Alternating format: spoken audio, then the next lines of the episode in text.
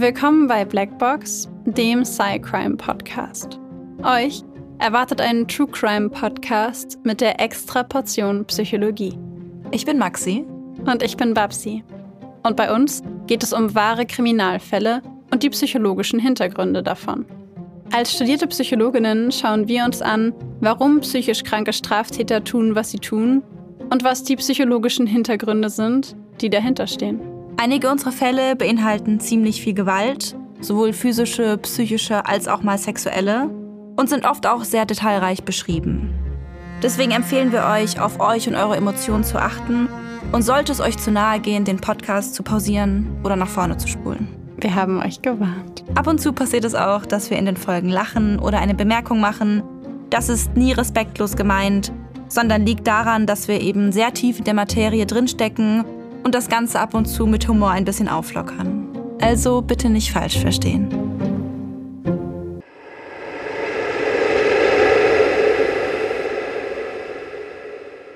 As if the night had said to me, You are the night, and the night alone understands you and enfolds you in its arms.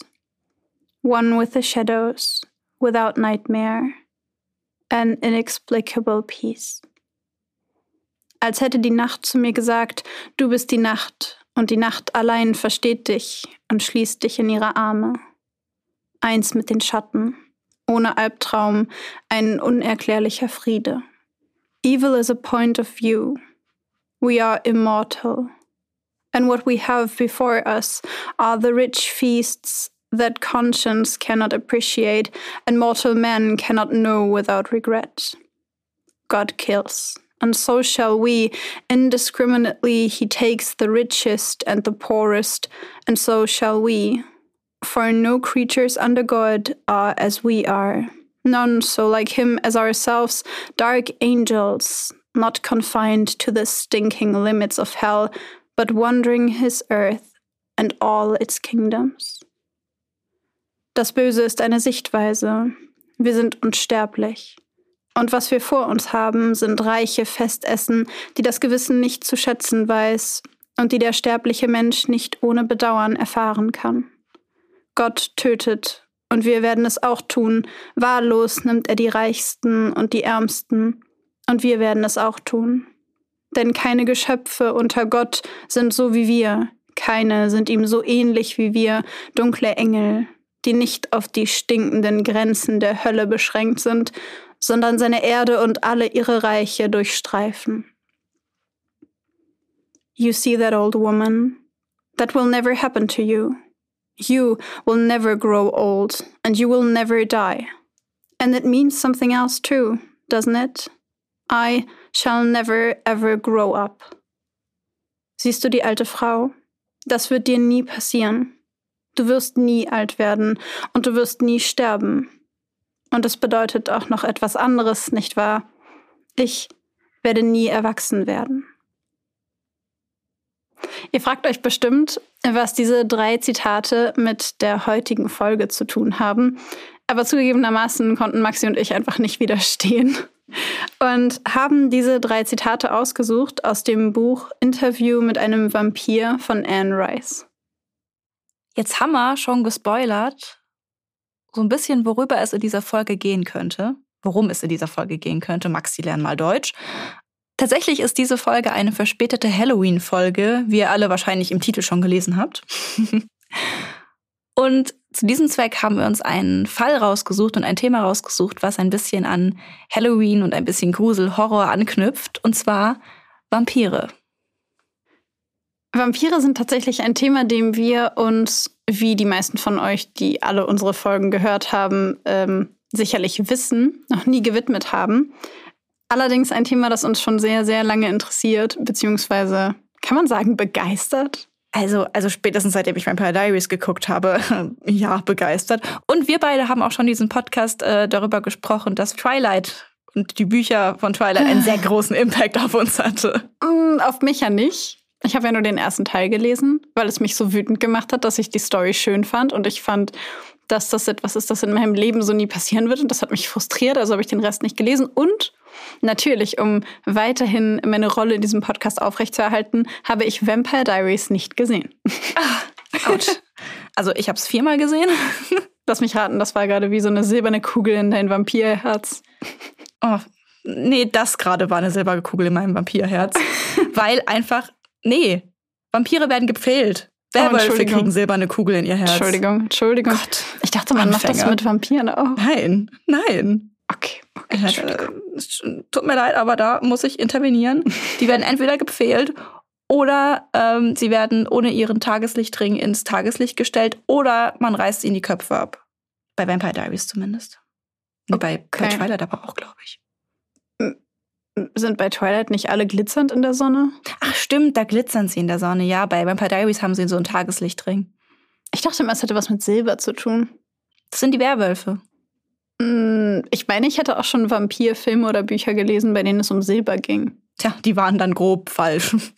Weil Vampire Diaries das Maß ist. ich verstehe. Ja, ja. Lange Rede, kurzer Sinn. Wir konnten nicht widerstehen, mit Zitaten anzufangen, weil wir die Formulierungen in dem Buch einfach sehr, sehr schön finden. Also irgendwie haben sie sowas. Genau, das ist ein sehr schönes Buch, können wir nur empfehlen zu lesen. Und da gibt es übrigens auch noch einen Film dazu, da spielt Brad Pitt mit. Und den finde ich übrigens auch sehr gut. Auch wenn er schon älter ist, aber ich finde ihn gut. Auch nie gesehen. Natürlich, natürlich nicht. Warum, warum frage ich überhaupt noch? Es, ist, es tut mir leid. Ich werde einfach für immer ein Bücherkind bleiben.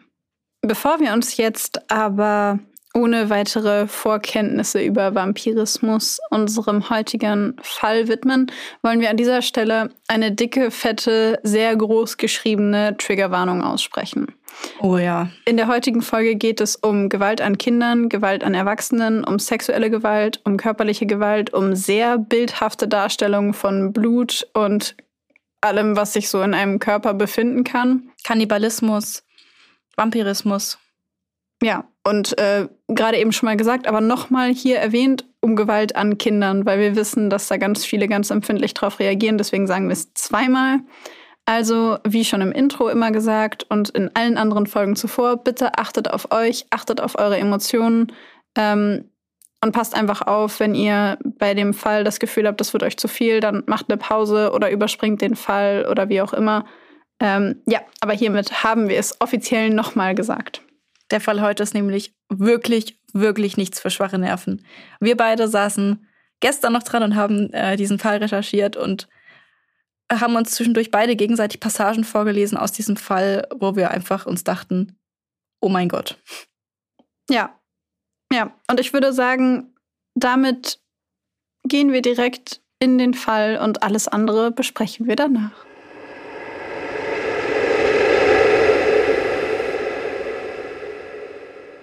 Vampires really do exist. I'm talking about real vampires. Mind you, not the cardboard cutouts you see at the drive in. Real beings, part of a world of darkness and smog and all night 7 Elevens. I almost said real flesh and blood. I had to stop myself. Vampires are anything but that. I know, I, myself, am a vampire. Vampire existieren wirklich. Ich spreche über echte Kreaturen, weißt du, nicht die Kartonausschnitte, die du am Drive-In siehst. Echte Wesen, Teil einer Welt aus Dunkelheit und Rauch und 7-Elevens. Fast hätte ich gesagt, aus Fleisch und Blut. Aber ich musste mich selbst stoppen. Vampire sind alles andere als das. Ich weiß das. Ich selbst bin ein Vampir. Der junge Mann mit den dunklen Haaren reibt unsicher die Hände gegeneinander, während er dem Psychiater, der gegenüber von ihm sitzt, von seinem Problem berichtet. Vielleicht liege es an den Mädchen, sagt er. Vielleicht seien sie nicht hübsch genug gewesen. Er habe einige Freundinnen gehabt, doch keine habe es geschafft, eine Erektion bei ihm auszulösen. Dabei wünsche er sich so sehr, endlich Sex zu haben, endlich ganz normal zu sein. In einer Therapie erhoffe er sich nun Antworten, Antworten auf die Frage, wieso er mit nur 18 Jahren scheinbar impotent ist. Hypothese für Hypothese wird verworfen, dann lehnt der Psychiater sich schließlich zurück, sieht den jungen Mann an und sagt, Mr. Chase, Ich glaube, die Ursache dafür liegt in ihrer Psyche. Niedergeschlagen macht sich Richard Trenton Chase daraufhin auf den Heimweg. Der Termin, von dem er sich Hilfe erhofft hatte, hat ihm nichts gebracht. Noch immer kann er keinen Sex mit Mädchen haben und noch immer weiß er nicht wieso. Die Psyche, was soll das heißen? Zu Hause angekommen, macht er sich erst einmal ein Joint an. Das entspannt ihn, obwohl er weiß, dass seine Eltern dieses Verhalten alles andere als gutheißen. Er hört sie unten miteinander reden. Sein Vater spricht laut und wütend. Sicher hat Richards Mutter wieder irgendetwas gesagt oder getan, das ihn aufregt. So war er schon immer. Als Richard klein war, war er hauptsächlich derjenige, der die Wut des Vaters in Form von heftigen Schlägen abbekam. Und das nur, weil er mal wieder gegen eine der unnötig strengen Regeln verstoßen hatte. Aber vielleicht wird nun alles besser. Richard hat vor kurzem die Highschool abgeschlossen und kommt nun aufs Junior College. Ein neuer Lebensabschnitt beginnt. Sicherlich wird nun alles anders. Auf dem Junior College angekommen, lebt Richard mit zwei Kommilitonen in einer kleinen Wohnung. Am Anfang ist alles gut, doch mit der Zeit beginnt Richard sich immer unwohler zu fühlen. Er fühlt sich ständig verfolgt, beobachtet. Als er sich eines Morgens die Hände wäscht, fällt ihm etwas Merkwürdiges an der Seife auf. Als er sie hochnimmt, ist sie nass. Ein Blick auf die Seifenschale verrät ihm, dass die Seife dort schlierige Spuren in milchigem, trübem Wasser hinterlassen hat. Er ist sich sicher, gestern Abend war die Seife auf der unteren Seite noch trocken. In der Seifenschale war noch kein trübes Wasser. Er kommt zu dem Schluss, dass es sich bei der Flüssigkeit vor ihm um Gift handeln muss. Gift, das sein Blut zu Staub verwandelt, zu Staub, der in der Folge langsam die Lebensenergie aus seinem Körper saugen wird. Er berichtet seinen Mitbewohnern von der Bedrohung, doch diese scheinen die tödliche Gefahr im Bad gar nicht ernst zu nehmen. Im Gegenteil, sie sind genervt von den Gerede ihres Mitbewohners. Und das nach kurzer Zeit sogar so sehr, dass sie das Mietverhältnis kündigen und sich entscheiden, nicht mehr mit Richard zusammenwohnen zu wollen. Dieser kehrt daraufhin zu seinen Eltern zurück. Dort lebt er fürs Erste in seinem alten Zimmer, bis er auch im Bad dieses Hauses die vergiftete Seifenschale vorfindet. Das kann nur seine Mutter gewesen sein, denkt er sich. Sicher macht sie gemeinsame Sache mit den Nazis, die jeden seiner Schritte aus ihren UFOs, die über den Wolken schweben, beobachten und seinen Tod wollen, seit auf seiner Stirn der Davidstern, das religiöse Symbol des Judentums, aufgetaucht ist. Niemand außer ihm scheint diesen Stern zu sehen, doch er ist da, dessen ist er sich sicher. Seine Mutter stellt er kurz nach dieser Erkenntnis zur Rede, beschuldigt sie, ihren einzigen Sohn vergiften zu wollen und Teil der Nazis zu sein. Sein Vater, der die Auseinandersetzung mitbekommt, geht dazwischen. Als Folge dieser vehementen Beschuldigungen muss Richard erneut aus dem Elternhaus ausziehen. So zieht er in eine kleine Wohnung, die sein Vater extra für ihn kauft. In dieser Wohnung ist Richard nunmehr allein und für sich. Wie schon in frühen Jugendjahren beginnt er, Tiere zu fangen, sie zu töten und auszuweiden, um sie im Anschluss roh zu verzehren. Je nach Laune entnimmt er den Kadavern manchmal auch nur die Eingeweide, wirft sie in einen Mixer und genießt sie als Smoothie. Das Blut, Fleisch und die Innereien von anderen Wesen zu trinken, gibt ihm ein gutes, ein beruhigendes Gefühl. Er ist sich sicher, in dem Konsum von fremdem Blut ein Gegengift gegen das todbringende Seifenwasser gefunden zu haben.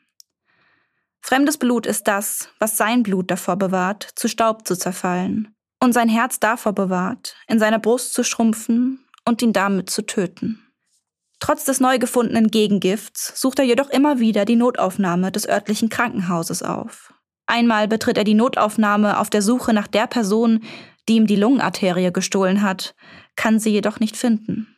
Ein anderes Mal sucht er nach einem Arzt, dem er zeigen kann, dass seine Knochen sich durch seinen Hinterkopf nach außen drücken, dass sein Magen sich nach hinten gedreht hat und dass sein Herz immer wieder aufhört zu schlagen.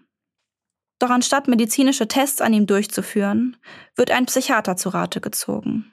Dieser diagnostiziert eine paranoide Schizophrenie und äußert darüber hinaus den Verdacht auf eine drogeninduzierte Psychose, nachdem Richard ihm vom regelmäßigen Cannabis- und LSD-Konsum berichtet.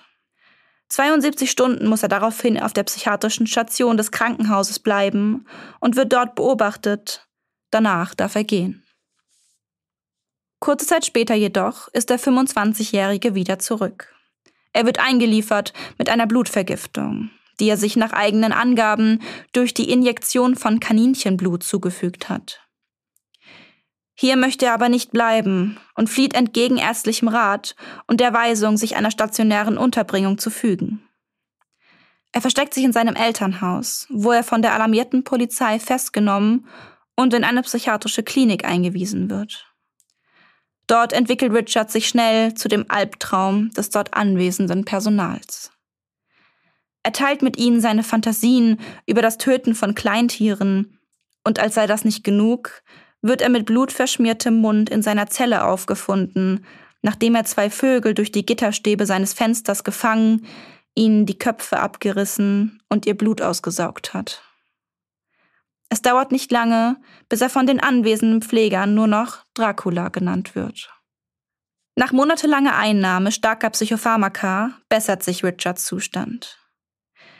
Er wird nun weder für sich selbst noch für andere als Gefahr eingestuft, solange er seine Medikation zuverlässig einnimmt. 1976 wird er deswegen in die Obhut seiner Eltern entlassen. Dort entscheidet die Mutter des mittlerweile 26-jährigen Richard, dass diese starken Medikamente nun nicht mehr nötig seien. Gegen jegliche ärztliche Empfehlung setzt sie die Tabletten ab. Gleichzeitig zieht Richard zurück in seine kleine Wohnung in der Nähe der Eltern. Nun ist er wieder ganz allein. Mit der nachlassenden medikamentösen Wirkung beginnt er erneut, Kaninchen, Hunde und Katzen zu fangen, zu Tode zu quälen und ihr Blut zu trinken. Manchmal vermischt er die dunkelrote Flüssigkeit mit Cola oder anderen Softdrinks. Doch bleibt es nicht nur bei wilden, auf der Straße lebenden Tieren, nein, auch der Hund des Nachbarn fällt ihm zum Opfer. Über den Tod seines Haustiers wird der Nachbar daraufhin von Richard am Telefon informiert, gemeinsam mit der ausführlichen Erklärung, wieso es nötig war, dass sein Tier auf solch grausame Art und Weise den Tod fand. Neben dem Töten von Tieren beginnt Chase damit, sich für Schusswaffen zu interessieren und kauft sich direkt mehrere davon. Um damit umgehen zu können und sich im schlimmsten Fall verteidigen zu können, übt er damit so oft er kann. Er trainiert, um sich gegen die Nazis, die ihm nach wie vor nach dem Leben trachten, behaupten zu können. Trainiert, um nicht so enden zu müssen wie die Hillside Strangler, von denen er sich mittlerweile sicher ist, dass auch sie ein Opfer der Nazi-Verschwörung wurden. Ein Jahr nach seiner Entlassung aus der Psychiatrie klingelt Richard Chase an der Haustür seiner Mutter. In den Händen hält der mittlerweile 65 Kilo wiegende, 1,80 Meter große Mann den Körper einer toten Katze. Diese wirft er seiner Mutter ins Gesicht, sodass der Tierkadaver von ihr abprallt und mit einem dumpfen Geräusch auf dem Boden landet. Die beiden sehen sich an, dann beginnt Richard zu schreien. Ein durchdringender, andauernder, markerschütternder Schrei. Mit verzerrtem Gesicht wirft er sich auf den toten Katzenkörper am Boden, reißt den Bauch des Tieres mit bloßen Händen auf, steckt seine Hände in das warme Innere des Kadavers und verschmiert das Blut in seinem Gesicht. Noch immer schreit er. Seine Mutter, die die ganze absurde und morbide Situation mit angesehen hat, blickt ihren Sohn nur weiter stumm an. Dann dreht sie sich um, geht zurück ins Haus und schließt die Tür. 3. August 1977. Beamte der Polizei des Bundesstaates Nevada finden in einer Sandverwehung in der Nähe des Pyramid Lake einen herrenlosen Fort Ranchero. Darin befinden sich zwei Gewehre und ein Haufen Kleidung, sowie ein Eimer voll Blut und eine Rinderleber. Als die Beamten daraufhin alarmiert die nähere Umgebung durchsuchen, stoßen sie auf Richard Chase. Richard Chase, der nackt und blutüberströmt im Sand liegt. Richard Chase, der immer wieder schrille, verzweifelte Schreie ausstößt. Richard Chase, der ihnen berichtet, das Blut auf seinem Körper sei sein eigenes, das ihm durch sein Fleisch und seine Haut nach außen gesickert sei. Nur vier Monate später wird Richard Chase das erste Mal zum Mörder. An diesem Tag fährt er durch die seiner kleinen Wohnung anliegenden Wohngebiete, die eine Hand am Lenkrad, in der anderen Hand ein 22 Kaliber Gewehr. Es ist der 29. Dezember 1977, als Richard Chase im Vorbeifahren auf den 51-jährigen Ambrose Griffin schießt, der in diesem Moment seiner Frau dabei hilft, die gerade eingekauften Lebensmittel ins Haus zu bringen. Der zweifache Familienvater stirbt kurz darauf an der Schwere seiner Verletzungen. Richard zeigt sich davon mehr als unbeeindruckt und lenkt seinen Wagen weiter die Straße hinab. Er beginnt, in fremde Häuser und Wohnungen einzudringen. Später wird er berichten, dass eine Stimme in seinem Kopf ihm gesagt habe, er müsse Leben nehmen. Bei der Auswahl seiner Opfer geht der junge Mann dabei nach einem für ihn logischen Konzept vor. Wenn die Tür abgeschlossen ist, ist er nicht willkommen. Ist die Tür jedoch nicht abgeschlossen, sind die Menschen, die hier leben und sich unglücklicherweise auch noch zu diesem Zeitpunkt im Haus befinden, dem Tod geweiht. So scheitert sein erster Versuch, in ein Haus einzusteigen, direkt daran, dass die Türen verschlossen sind. Das erste Ehepaar, bei dem er einbricht, hat jedoch Glück. Sie sind gemeinsam mit ihren Kindern gerade unterwegs, als Richard Chase ihr Zuhause betritt. Dennoch durchwühlt er ihr Hab und Gut, uriniert in die Kleidungsschublade des Säuglings und kotet auf das Bett des älteren Sohns. Weiterhin bemüht Chase sich, in Wohnungen und Häuser einzudringen, sucht nach Menschen, die vergessen haben, ihre Türen abzuschließen oder deren Türen kaputt sind. Menschen, die ihm in seinen Augen eine Einladung senden, sie doch mal zu Hause zu besuchen. Es dauert nicht lange, bis er vor der Tür von David und Theresa Wellen steht. Während David gerade bei der Arbeit ist, befindet sich seine im dritten Monat schwangere Frau Theresa im Haus.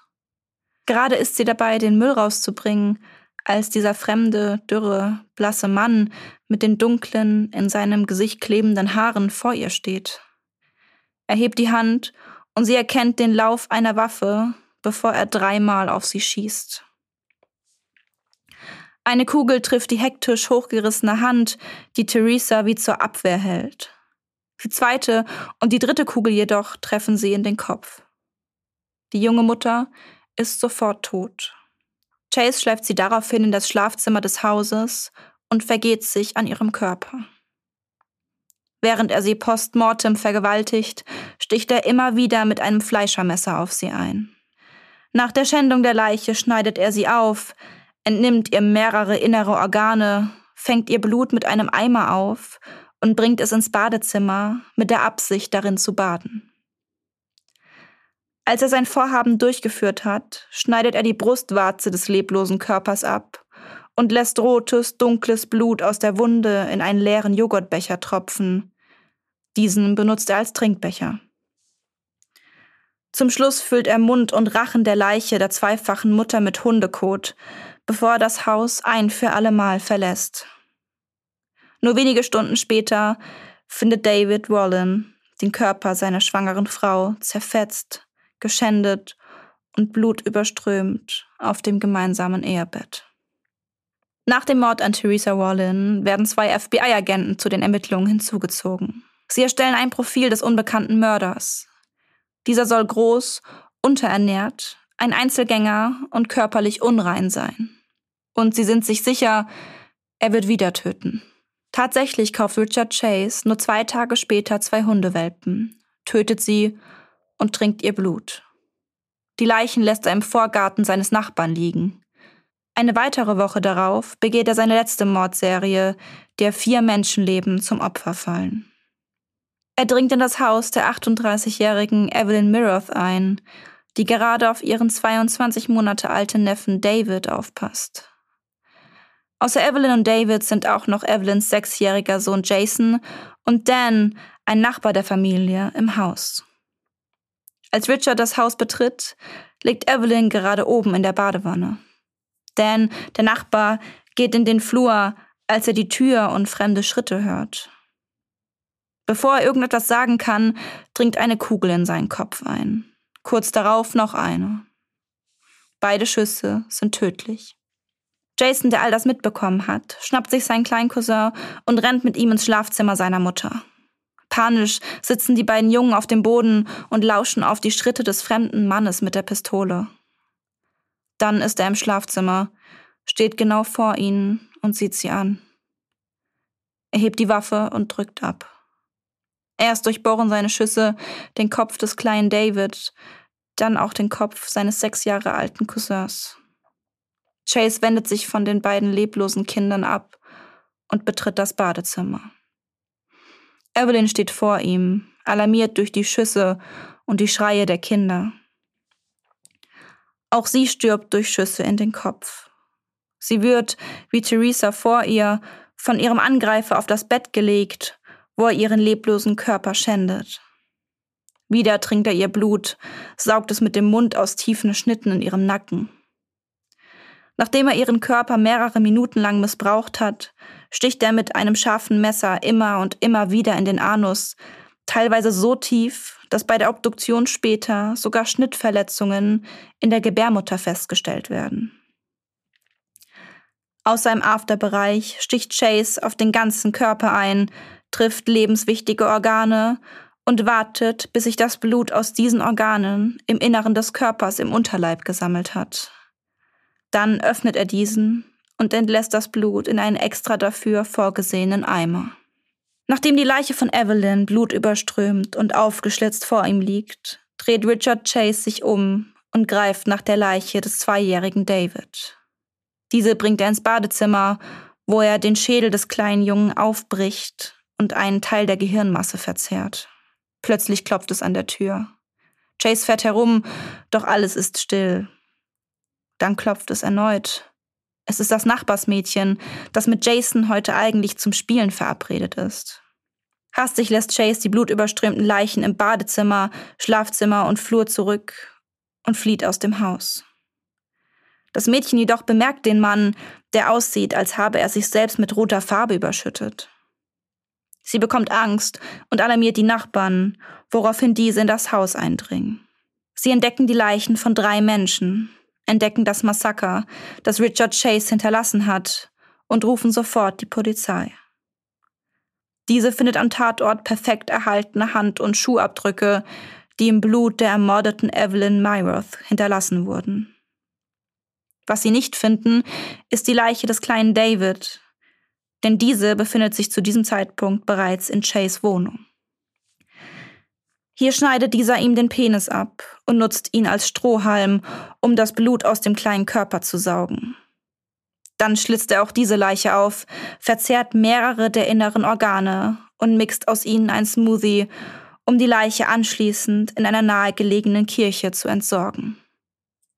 Mittlerweile sind nicht nur die lokalen Nachrichten erfüllt von Berichten über den sogenannten Vampir von Sacramento.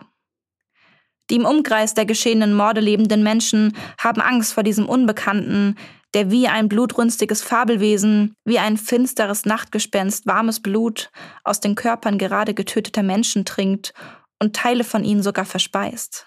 Nachdem auch das FBI-Profil veröffentlicht wurde, meldet sich eine junge Frau bei der Polizei, Nancy Holden. Diese gibt an, den Mörder dieser Menschen zu kennen. Er heiße Richard Trenton Chase und sei mit ihr zur Highschool gegangen.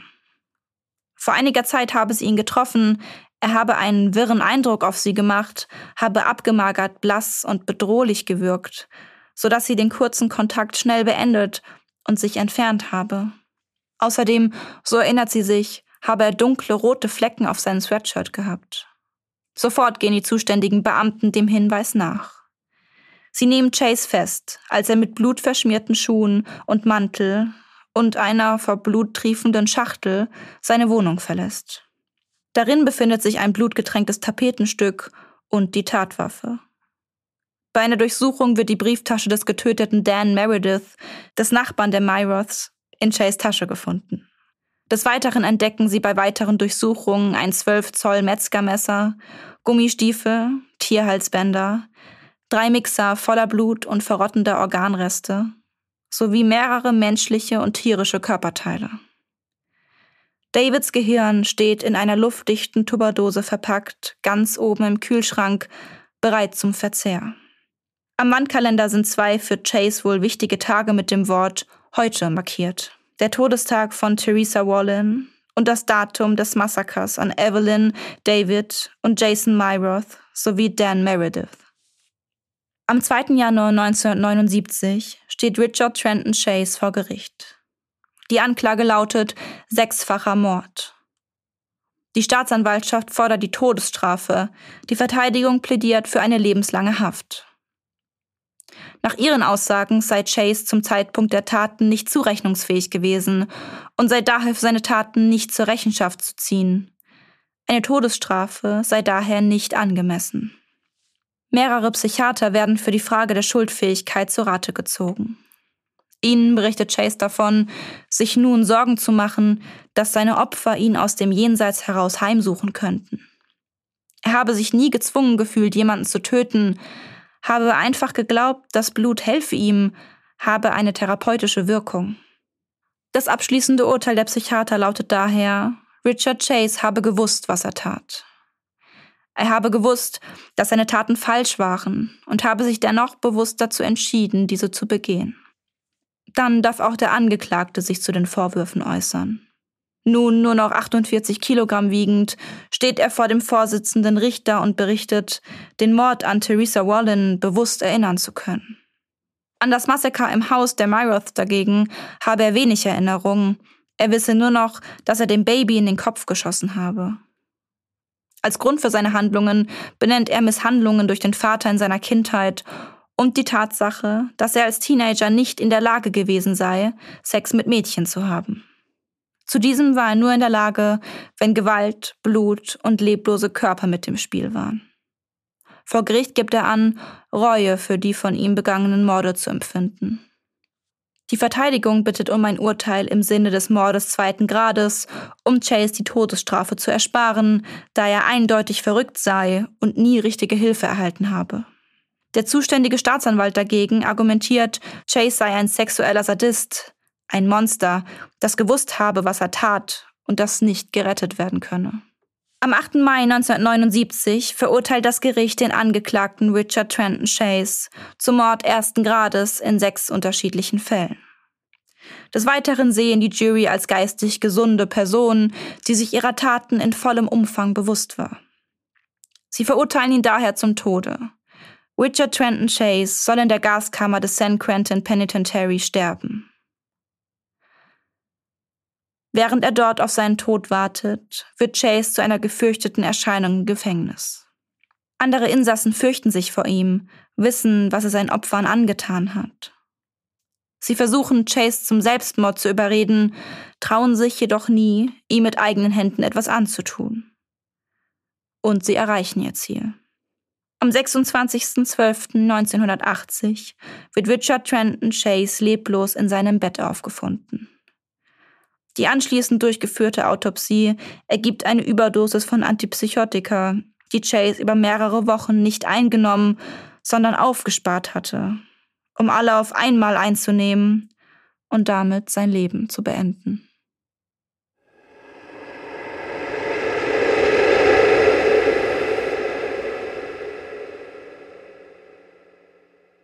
Ich weiß, dass wir diesen Fall zusammen recherchiert haben.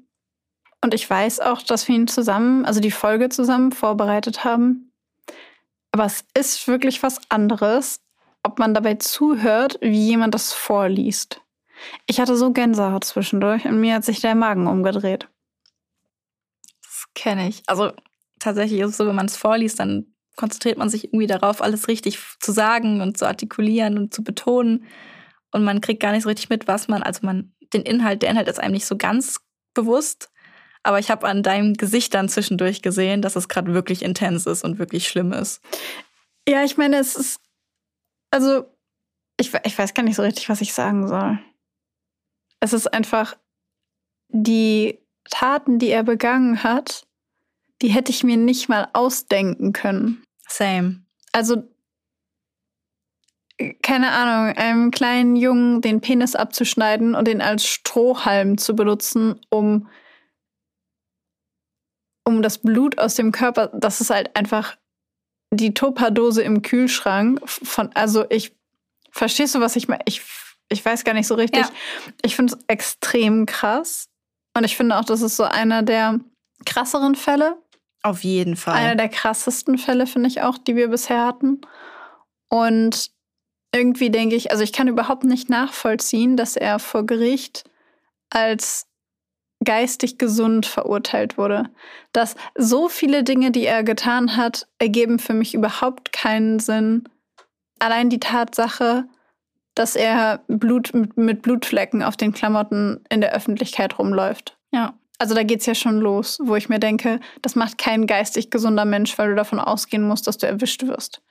Oder irgendwo zu liegen und voller Blut zu sein und der Polizei zu sagen, dein Blut, also dass, dass das Blut irgendwie von dir kommt, weil es durch deinen Körper aus dir heraus sickert, durch die Haut.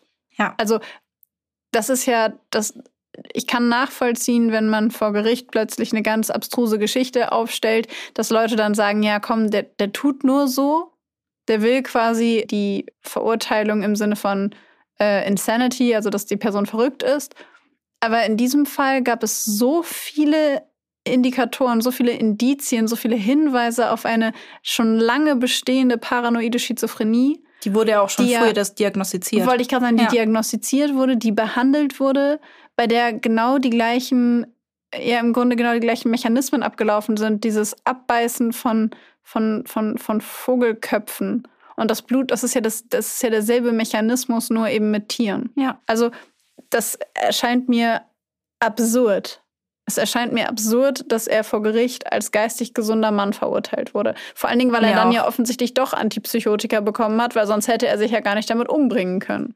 Genau, es ist komplett widersprüchlich. Ich habe es mir auch, ich habe ich hab auch, ich habe das Urteil gesehen und war so, was?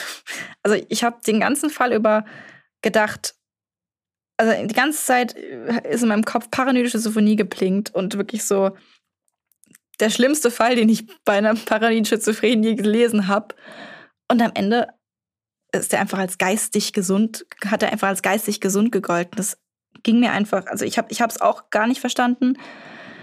Was ich mir vielleicht vorstellen kann, ähm, also es ist nur eine Spekulation, ne? Aber warum da diese paranoide Schizophrenie nicht mit in, den, in das Urteil mit eingeflossen ist. Die Psychiater haben das ja auch nicht gesehen. Und ich denke mir so, also das sind mehrere Psychiater gewesen. Ich meine fast ein Dutzend insgesamt.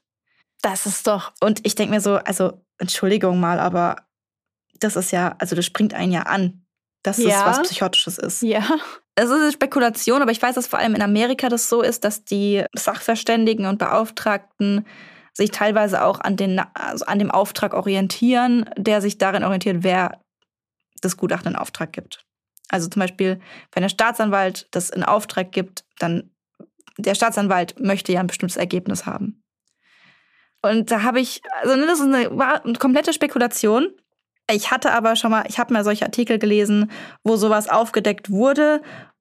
Und ich kann es mir nicht erklären, dass zwölf Psychiater diese Erkrankung nicht gesehen haben.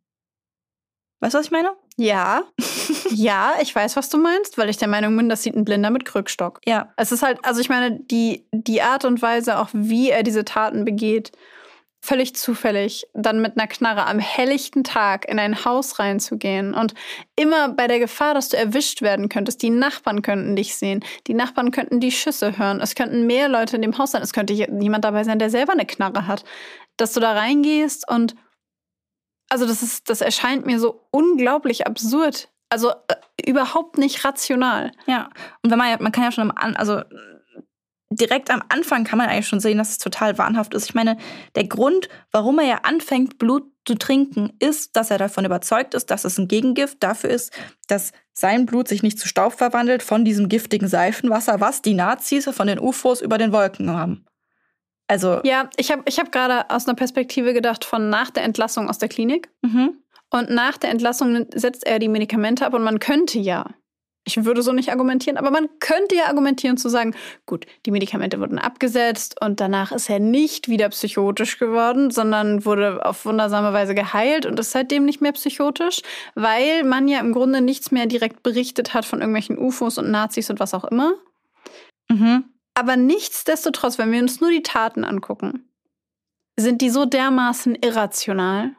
Ja, die sind komplett desorganisiert, ein komplett desorganisierter Täter. So jemand, der das nur aus sadistischem Interesse macht, mal abgesehen von dem Wort Monster, das ich einfach immer unangebracht finde. Aber mhm. selbst wenn jemand das nur aus sadistischem Interesse macht und einfach extrem sadistische, antisoziale, nekrophile Neigungen hat, mit, äh, weiß ich nicht, noch einer ähm, Neigung zu Blut, sexuelle mhm. Neigung mit Blut irgendwie rumzuhantieren, dann bin ich doch nicht so dämlich und lasse einen kompletten Handabdruck am Tatort an der Wand. Also das ist doch, das ist ja, also er hat es den Leuten ja so unfassbar einfach gemacht. Und ich laufe auch nicht mit einer blutgetränkten genau, Schachtel durch die sagen, Gegend. Ja. Und während ich auf meinem Mantel und meinen Schuhen überall Blut habe, ich bin doch nicht, also entschuldige, aber ich muss doch entweder geistig einfach krank, also psychisch krank sein, oder geistig irgendwie nicht in der Lage zu begreifen, dass mich Leute dabei erwischen könnten und das begreifen könnten und sie mich als Mörder identifizieren. Dass kein geistig gesunder Mensch, der nicht mit Absicht von der Polizei erwischt werden will, und wie viele Leute wollen schon eigentlich wirklich von der Polizei erwischt werden bei sowas, würde das machen. Ja. Und was auch noch dazu passt, ist, dass er ja, ähm, das habe ich jetzt in dem Fall nicht mit reingenommen, aber er ist ähm, immer mehr verwahrlost. Er ist, ähm, er hat aufgehört zu essen, er hat aufgehört, Körperhygiene zu betreiben, was auch alles ganz klassische Zeichen von so einer psychotischen Episode sind, dass es alles vernachlässigt wird. Ähm, und da einfach komplett, man komplett desorganisiert wird. Und auch genau dieses, dieses mit blutigen Schuhen rauslaufen und dann von der Polizei aufgegriffen werden, ist einfach alles andere als organisiert. Ja. Ja. Ich finde es so furchtbar, was er getan hat in diesem Wahn. Also ich denke, wir sind uns einig, auch wenn wir keine Ferndiagnosen machen wollen, aber es wurde ja schon mal diagnostiziert, also finde ich das okay. Aber ich finde es. ja, es ist diagnostiziert. Ich finde es so furchtbar. Ich finde das so furchtbar. Mir tut das allein die Vorstellung, der Ehemann, der nach Hause kommt und seine ja. Frau im Ehebett, seine schwangere Frau im Ehebett findet und. Und weißt du, was mich daran wirklich sauer macht? Hm. Wirklich sauer macht? Die Tatsache, dass all das nicht hätte passieren müssen. Ja. Das hätte nicht passieren müssen, wenn jemand die paranoide Schizophrenie als das erkannt hätte, was sie ist, und zwar zu einem Zeitpunkt, in dem man ihm noch helfen konnte. Wenn seine Mutter nicht der Meinung gewesen wäre, hier, Heitenteil, wir setzen mal die Medikamente ab, tralala, braucht er nicht. So, was? Ja. Vor allem das, also ich finde, also das Traurige ist ja, es wurde ja erkannt, es wurde von diesem Psycho Psychiater erkannt, dann war er stationär, hat er Medikamente bekommen und es wurde sogar besser. So, er ist entlassen worden, weil er nicht mehr als Gefahr für sich oder für andere empfunden wurde. Und dann gibt es nochmal so einen krassen Rückfall und es wird noch viel schlimmer, als es vorher war. Übrigens fällt mir gerade auch ein, ich meine, der Staatsanwalt, wie du gerade gesagt hast, hat ihn ja auch noch als Sadisten bezeichnet, mhm. was ja überhaupt gar keinen Sinn macht an der Art, wie er seine Opfer getötet hat. Weil es ist natürlich total, es ist ganz schlimm und ganz ekelhaft, das alles zu hören. Aber was die Opfer mitbekommen haben, ist der Kopfschuss. Ja. Und es ist alles andere als sadistisch, weil ein Sadist würde all diese Dinge mit dem, mit dem Opfer machen, solange es noch lebt, um eben diese, um ihnen dieses Foltern, dieses Quälen und dieses Leiden des Opfers mitzubekommen und würde es nicht an einem toten Körper machen. Ja, das stimmt. Wobei ich es irritierend finde, dass er Tiere gefoltert hat. Das finde ich merkwürdig. Und auch in der Kindheit ähm, oder Jugend Brandstiftung und Bettnässen. Wir haben die dunkle Triade bei ihm. Was mich auch gewundert hat, weil es irgendwie in meinem Kopf die dunkle Triade nicht mit Schizophrenie zusammen, zusammen irgendwie auftritt. Aber gut, es kann ja auch einfach sein, dass es gar keinen Zusammenhang hat, sondern einfach beides halt einfach da war. Kurz zur Erklärung an diejenigen von euch, die, ich meine, wir haben das schon mal in einer Podcast-Folge erwähnt, aber äh, an diejenigen von euch, die sich vielleicht nicht mehr daran erinnern, die dunkle Triade ist quasi eine ein Dreiklang von Anzeichen. Dreiklang ist ein schwieriges Wort, ich weiß, aber ein, ein Dreiergespann aus Anzeichen dafür, dass massive emotionale Entwicklungsprobleme, psychische Probleme bei einem Kind bestehen könnten, mit höherer Wahrscheinlichkeit als bei anderen Kindern. Und da gibt es äh, zwei unterschiedliche Triaden quasi. Äh, das eine ist die softe, in Anführungszeichen, Variante, ähm, die da heißt Lügen, Stehlen, Schule schwänzen. Alle drei zusammen in einem relativ frühen Alter sind auf jeden Fall auffällig. Und damit meinen wir nicht einmal stehlen und dann nie wieder, sondern wirklich, dass sowas regelmäßig passiert. Und die ja im Grunde heftige dunkle Triade ist Tiere quälen, Feuer legen, Bettnässen. Bettnässen in einem Alter, in dem das ungewöhnlich ist. Also wer mit drei oder vier noch ins Bett gemacht, das zählt nicht, sondern irgendwie mit zwölf, 13, 14, irgendwie sowas. Ähm, Feuer legen und eben Tiere quälen ist alles, wenn man das einmal macht, wenn man Ameisen mit einer Lupe irgendwie verbrennt, ja. das ist, kann auch kindliche Neugier sein. Ähm, Feuer legen, wenn man mit Streichhölzern spielt, habe ich früher auch gerne gemacht. Ähm, oder so ein bisschen zündelt, ist per se auch nichts Schlimmes. Aber wenn, ähm, ja, wenn jemand, keine Ahnung, die Nachbarskatze äh, aufschlitzt und regelmäßig Mülltonnen und keine Ahnung was in Brand setzt und sich auch nicht davon abbringen lässt und mit 14 äh, immer noch regelmäßig ins Bett macht, dann würde ich da hellhörig werden. Genau, das sind halt so Dinge, wo Kinder eigentlich dann wenn man bei den Tieren irgendwann ein Gewissen entwickeln sollten, irgendwann ein Bewusstsein darüber, dass das dem Tier wehtut, dass das dem Tier schadet und dass normalerweise dann damit aufgehört wird, weil man eben nicht schaden möchte und weil man eben da mitfühlend ist. Und das einfach ein klarer Indikator dafür ist, dass da diese Entwicklung zu diesem empathischen und diesem Gewissen, sage ich jetzt mal, einfach nicht stattfindet. Ja. Also ich könnte mir halt vorstellen, dass also ich meine, es gibt ja diese Verbindung zu diesen Anzeichen und antisozialen Persönlichkeitsmerkmalen. Mhm. Aber vielleicht, ich bin mir nämlich gerade gar nicht so sicher, ob die Triade nur als Vorzeichen von so antisozialen Merkmalen gilt oder allgemein als emotional oder sozial, also als Anzeichen für emotionale, soziale, psychische Entwicklungs- Störungen im weitesten Sinne. Ich meine, es wurde sogar als Anzeichen gesehen für äh, eine höhere Wahrscheinlichkeit für Gewaltverbrechen. Also wirklich auch so formuliert. Das, das dachte ich nämlich auch. Also ja. ich war mir nur nicht ganz sicher, ähm, weil das würde nicht gegen eine paranoide Schizophrenie sprechen und vielleicht Sondern hat einfach er einfach für die Gewaltbereitschaft. Genau und vielleicht ja. hat er einfach quasi Double Trouble, ja. was das angeht. Was ja auch dann Sinn machen würde, dass gerade wenn er eine Psychose bekommt, dass die dann so gewalt, gewaltsam mhm. wird, ähm, weil also in der Schizophrenie die Psychosen zum Beispiel jemand, der komplett pazifistisch ist und sich das gar nicht vorstellen kann, der wird tendenziell jetzt auch niemand sein, der so ganz krass gewalttätige ähm, Dinge in der Psychose tut oder, oder Dinge sieht. Ähm, während jemand vielleicht, der wie ähm, Richard Chase da schon irgendwie einen Hang zu Gewalt hat, schon im, im jungen Alter schon Tiere quält und da offensichtlich keine Empathie, kein Mitgefühl für entwickelt, dass da, wenn er eine Psychose bekommt, die dann eben in diese Richtung neigt.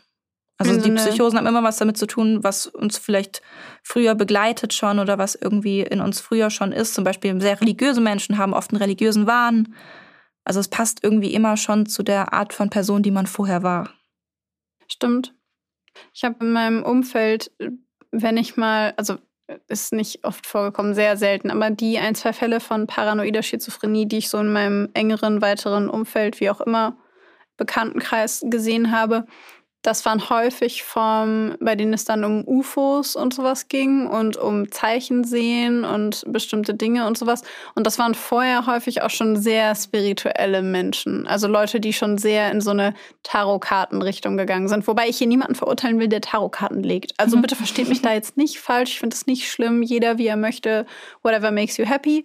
Ähm, aber da ist es mir auf jeden Fall aufgefallen, dass es mich da zum Beispiel gewundert hätte, wenn diese Leute sehr gewalttätig geworden wären. Weil sie sehr friedlich waren und dann waren sie auch in ihrer Psychose eher ängstlich als aggressiv. Ja. Mir fällt auch gerade so ein Patient ein, der auch ziemlich religiös ist, dann in seinem Wahn äh, eine Stimme gehört hat, wo er sich sicher war, dass sie von Gott kommt und dass er ein von Gott Auserwählter ist. Mhm. Ähm, ein anderer war ein totaler Fan von so einem bestimmten Rapper. Und der hat dann in seiner Psychose die Stimme von diesem Rapper gehört und hat irgendwie die ganze Zeit das Gefühl, der ist bei ihm und unterstützt ihn und redet mit ihm. Also es hat, passt schon irgendwie immer zu dem Leben, das die Menschen davor hatten. Kurz zur Erklärung für euch, Thema paranoide Schizophrenie. Ganz kurz zusammengefasst, falls ihr euch fragt, was genau ist das eigentlich?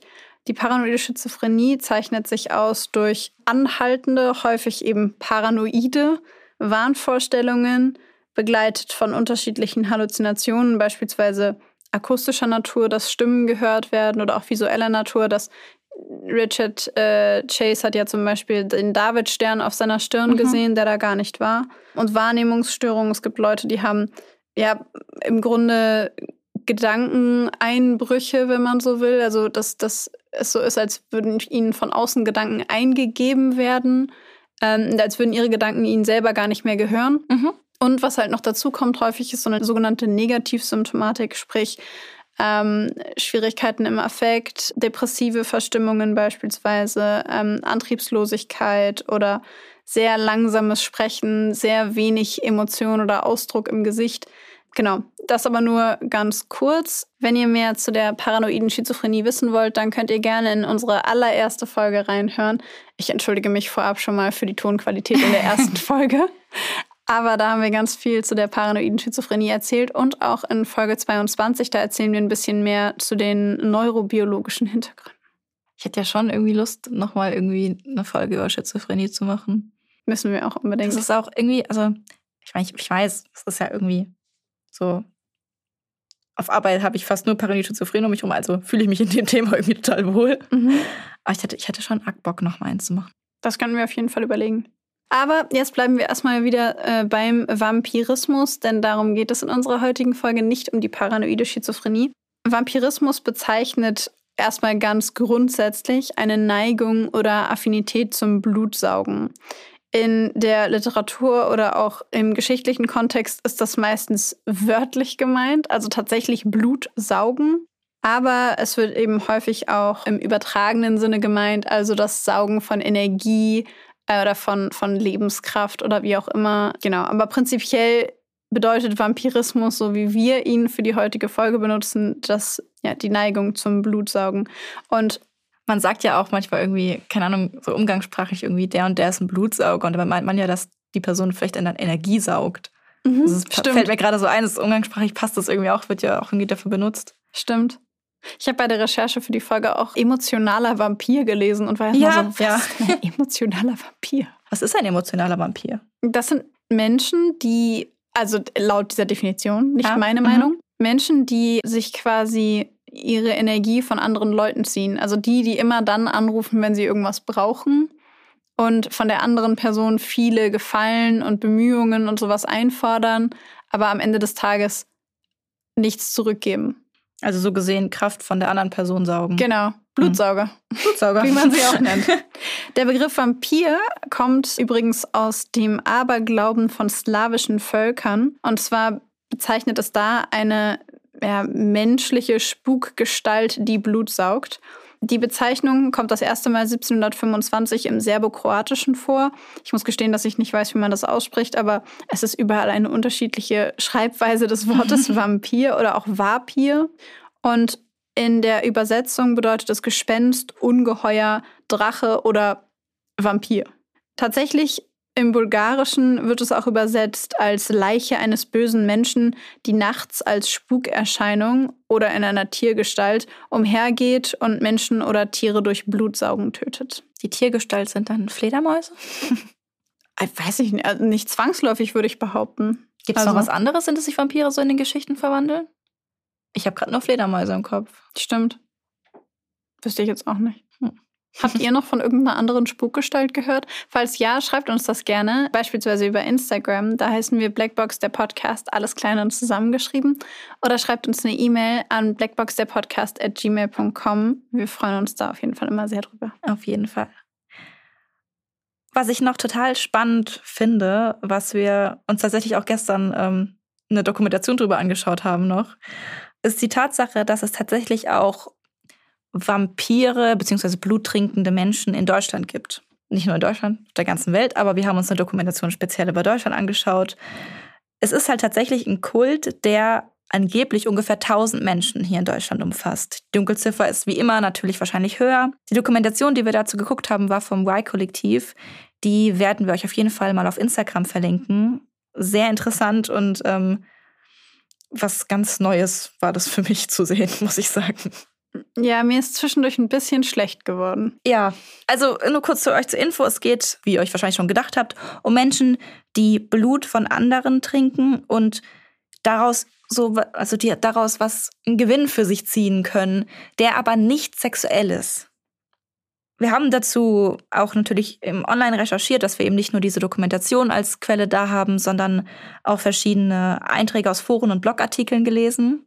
Und da haben wir einen Ausschnitt für euch dabei, um euch so ein bisschen nahe zu bringen, wie das für diese Person ist, Blut zu konsumieren, Blut zu trinken.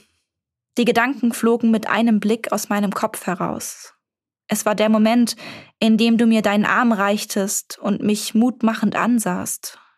Freundlich und verbunden, dein Arm, das Blut. Es sah so schön aus, wie es aus deinem Schnitt zu laufen begann und feine Perlen am äußeren Rand der feinen Linie formte. Ich nahm deinen Arm in meine Hände, als überließest du ihn mir nun. Nie zuvor hatte sich das Verlangen zu trinken so groß angefühlt, wie es jetzt gerade der Fall war. Trotzdem zögerte ich einen Augenblick aufgrund der Andächtigkeit, die in mir aufkam. Ein Gefühl von Ehre. Dann begann ich sehr langsam und zaghaft zu trinken. Der Moment, in dem ich dein Blut in meinem Mund schmeckte, war der wohl mit Abstand befriedigendste Augenblick, den ich mir für diese Situation wünschen konnte. Mein ganzer Körper wurde warm und reagierte auf die Situation, indem ich bei jedem weiteren Schluck das Gefühl einer unbändigen Freiheit und Freude weiter fortriss. Ich fühlte mich ein wenig beschwipst, dabei aber sehr klar. Gleichzeitig zog mich das Gefühl einer auf diese Weise nie erlebten Näheerfahrung zurück in dein Zimmer und schien uns zu verbinden. Ich versuchte diese Nähe zu kategorisieren, als ich kurz innehielt. Das war keine Nähe aus einer Ehe, das war keine Nähe aus einer Freundschaft, sondern etwas völlig Neues, Undefinierbares, wenn nicht selbst erlebt worden. Ich atmete abermals tief durch. Dieses Mal nicht um der Anspannung zu entfliehen, sondern um Leichtigkeit zu spüren, die mich auf paradoxe Weise zu erden schien und mich in einen Frieden fallen ließ. In Ruhe, in Gelassenheit. Ich war gelassen, obwohl ich es sonst nicht so mit Entspannung hatte. Das war sehr verwunderlich schön, aufbauend, als trüge dieses Gefühl dafür Sorge, dass ich bei mir blieb, eine Einheit mit mir selber bildete und mir nun endlich genügte. Ein fehlendes Element im Bild wurde eingefügt.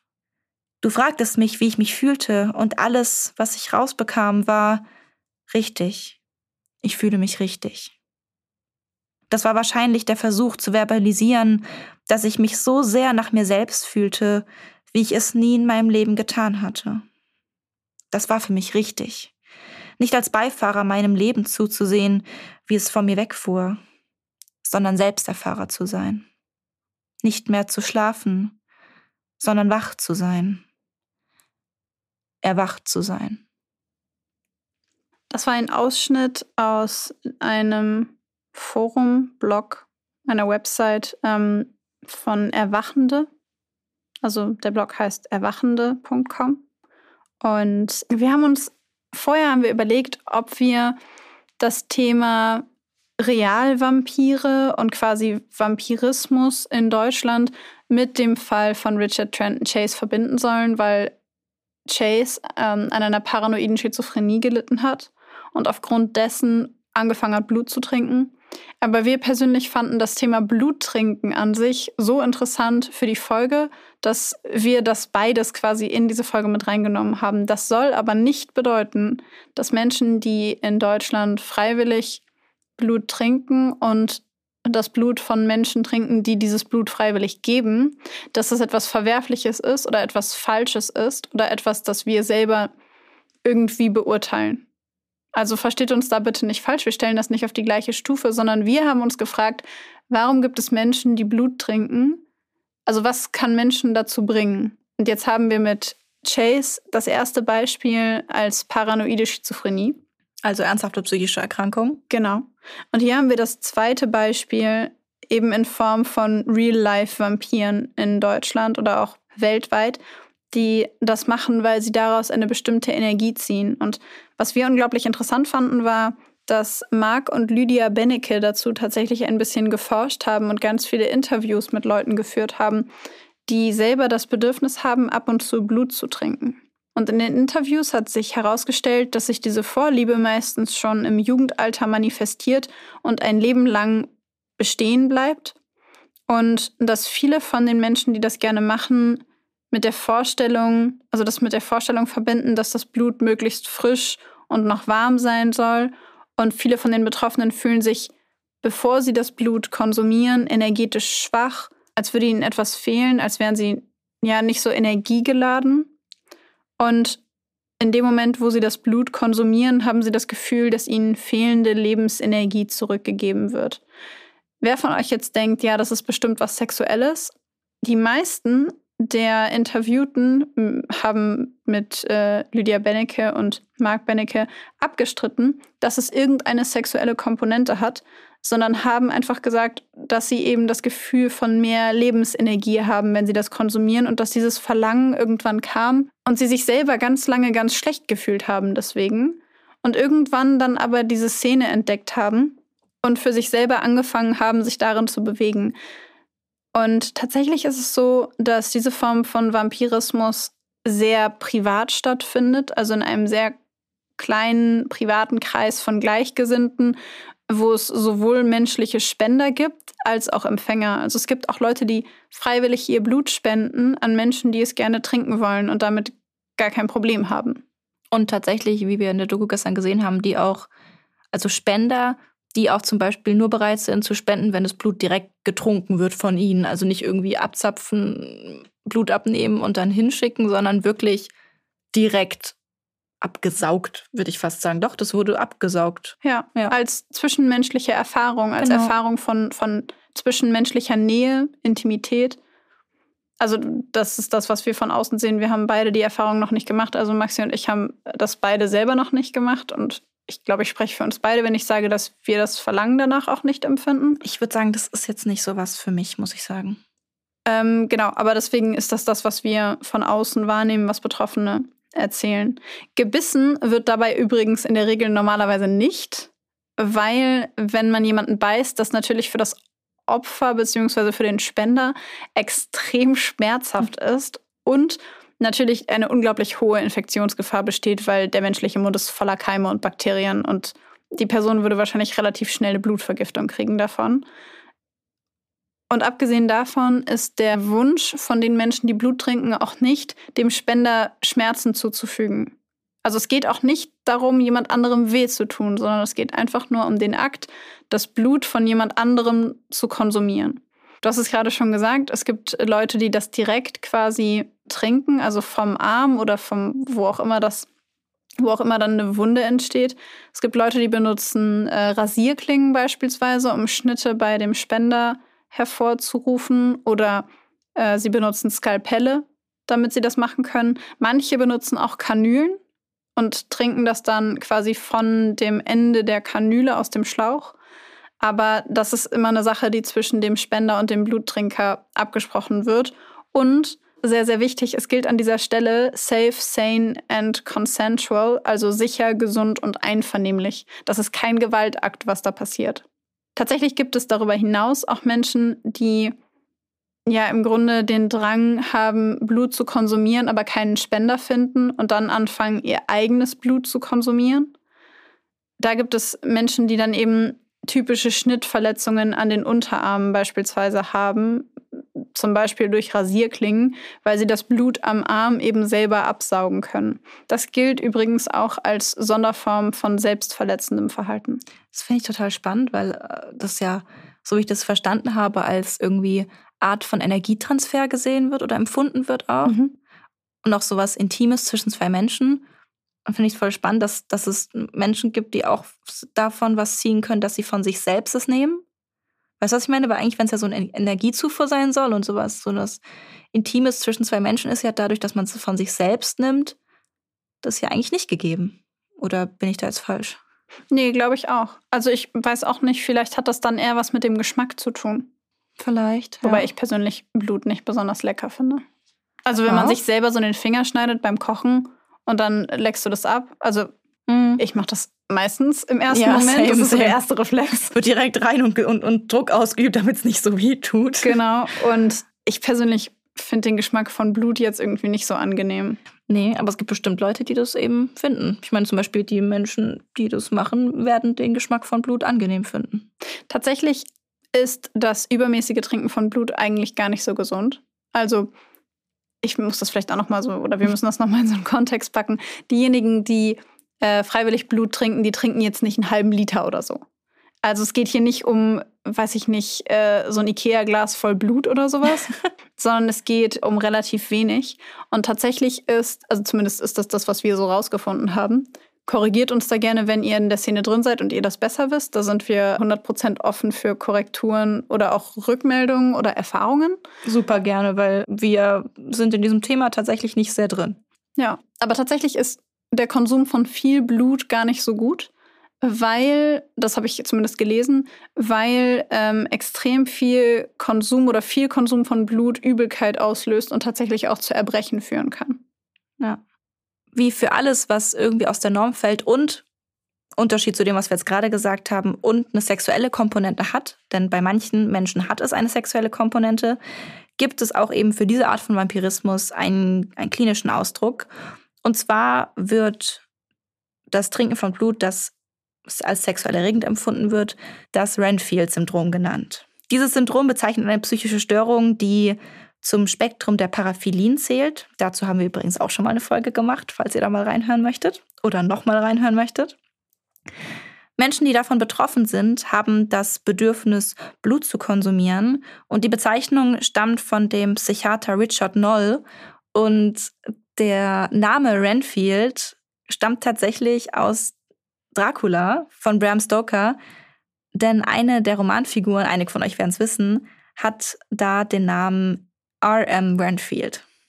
Tatsächlich war allerdings Richard von Kraft Ebbing oder Ebing, ich sage immer Ebbing, aber ich, ich sage auch immer Ebbing. Aber ich glaube, er heißt Kraft Ebing, war der erste, der das Ganze in einen sexuellen Kontext gebracht hat. Und zwar hat er 1886 erstmals in seiner Psychopathia Sexualis das Phänomen des Bluttrinkens erwähnt und hat es da bereits als Verhalten ja, bezeichnet, das den Paraphilien angehört, also den sexuell abweichenden Bedürfnissen, die sehr weit von der Norm entfernt sind. Ich meine, ich kann mich an diesen Abschnitt erinnern.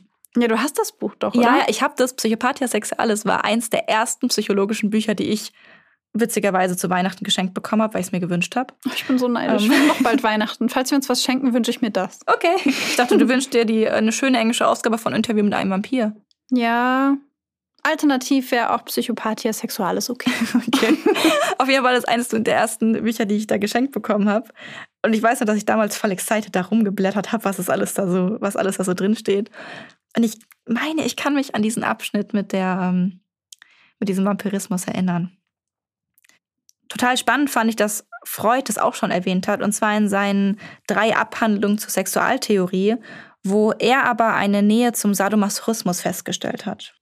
Den ersten psychiatrischen Fachartikel veröffentlichte Richard L. Vandenberg, beziehungsweise gemeinsam mit John F. Kelly 1964 zu diesem Thema. Und davor wurde Bluttrinken häufig als Symptom anderer Störungen abgehandelt. Also zum Beispiel, damals schon erwähnt, als Teil der Schizophrenie.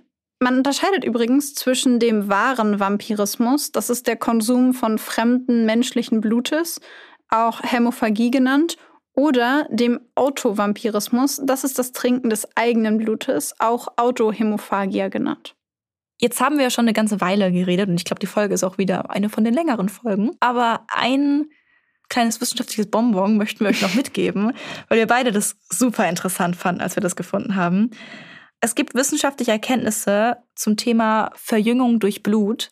Ich denke, wir alle kennen so ein bisschen so diese Geschichten von diesen, ich glaube, irgendwie in meinem Kopf ist irgendwie so eine Geschichte aus dem Mittelalter von so reichen Damen, die irgendwie ihre Hausmädchen abschlachten lassen haben, um dann in dem Blut der jungen Mädchen zu baden und damit ihre Haut dann wieder jünger wird, weil das Blut von den jungen Mädchen ihre Haut verjüngt. Kennst du die Stories? Ja, aber es waren Jungfrauen, glaube ich. Also Jungfrauen, oh, sogar noch Jungfrauen, genau. Okay. Klar, natürlich. Es sind immer die Jungfrauen. Entschuldigung, ich wollte gerade sagen, also wo bist du, auf welchem, auf welchem Dampfer bist du denn falsch abgedriftet? Du, Entschuldigung, da habe ich, hab ich das nicht im Kopf gehabt. Da entschuldige ich mich für. ähm, genau, und äh, ich denke, wenn man auch inspiriert durch diese Geschichten, die es da gibt, hat sich natürlich auch im wissenschaftlichen Kontext die Frage gestellt, kann Blut überhaupt irgendeinen Verjüngungseffekt haben? Da gab es ein passendes Experiment dazu, nämlich haben alte und ich finde das Wort lustig im Zusammenhang, unsportliche Mäuse äh, von aktiveren Artgenossen das Blutplasma übertragen bekommen. Und dadurch hat sich eine sichtbare und spürbare Verjüngung eingestellt. Sogar ihre Gehirnfunktion hat sich verbessert. Und eine ganz große Schlüsselrolle hat da wohl ein bisher wohl noch kaum erforschtes Protein in der Leber gespielt.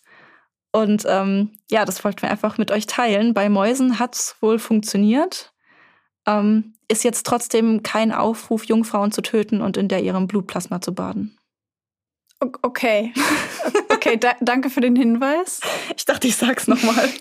Es gab tatsächlich ein paar Experimente mit Mäusen. Zum Beispiel auch noch, dass äh, älteren Mäusen das Blut von jüngeren Mäusen ja transferiert oder tran transferiert wurde. Ja, transferiert geht. Ähm, und tatsächlich hat man da chirurgisch eine dauerhafte Verbindung von den beiden Blutkreisläufen geschaffen mhm. und konnte tatsächlich zeigen, dass ältere Mäuse jünger werden, das Fell wird wieder glänzender und alles wird irgendwie wieder besser.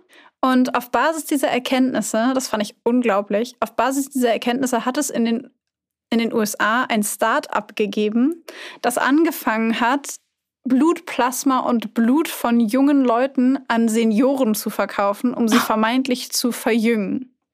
Und darauf haben sie, also das haben sie gemacht und haben sich dabei eben auf diese Experimente ähm, gestützt ah. und gesagt, na ja, also wir machen jetzt hier was ganz Neues, das ist die Verjüngungstherapie. Und da ist die FDA relativ schnell dazwischen das gegangen. Das glaube ich aber, du. Das Startup hieß Ambrosio oder Ambrosia oder sowas. Ich habe ich hab da nicht weiter nachgeforscht, habe das nur in so einem Side-Fact quasi gelesen und fand das einen so merkwürdigen, interessanten Fakt, dass ich ihn euch auf keinen Fall vorenthalten wollte. Wie kommt man denn darauf? Also, so wie ich es verstanden habe, wurden diese beiden Mäuse ja dauerhaft durch, durch so einen Transfer geschickt.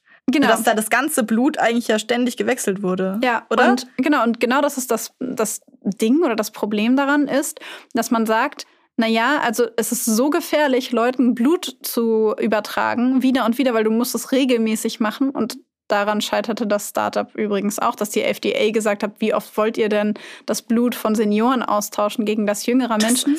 Das sich so abge und ja, ja. dazu kam, dass man gesagt hat, das Risiko, so viel Blut auszutauschen, lohnt sich eigentlich, in Anführungszeichen lohnt sich, nur bei Menschen, die das tatsächlich brauchen aufgrund von massiven Nierenschädigungen oder sowas zum Beispiel. Also, dass man da sagt, okay, jemand, der da angeschlossen werden muss, also jemand, der beispielsweise regelmäßig zur Dialyse muss, da ergibt das Sinn dass man, also dass man diesen Prozess durchlebt, das Blut auszutauschen, zu reinigen in dem Fall ja, weil da zum Beispiel Nierenprobleme vorliegen oder ein kompletter Nierenausfall vorliegt. Aber ja, im Grunde, dass das Risiko, sowas bei Senioren zu machen, um sie zu verjüngen, weil man müsste es ja wieder machen, im Grunde andauernd, dass das Risiko viel zu hoch ist. Und damit war die relativ kurze Geschichte des Startups dann auch wieder beendet. Das hört sich auch so abgespaced an, ne? Aber also, es unterstreicht den Versuch, Lebensenergie durch Blut zu verlangen, denn im Grunde hat auch Richard Trenton Chase nichts anderes gemacht, als zu versuchen, sein eigenes Blut durch oder auch seinen eigenen Körper durch das Blut anderer Menschen zu heilen ja. und sich vor Gift zu schützen. Also dieser Mythos von Blutkonsum und diesem ganzen Lebensenergie damit äh, selber bekommen und so weiter und so fort, der ist unglaublich alt. Und äh, ja, bis heute ja auch Teil von vielen Schauermärchen und offensichtlich auch Teil von Start-up-Gründungsideen. da komme ich nicht drauf klar auf dieses Start-up gerade. ja, ich würde sagen, damit sind wir am Ende unserer heutigen Folge angelangt. Und uns bleibt nur noch übrig, euch zu sagen, seid lieb zueinander und tschüss!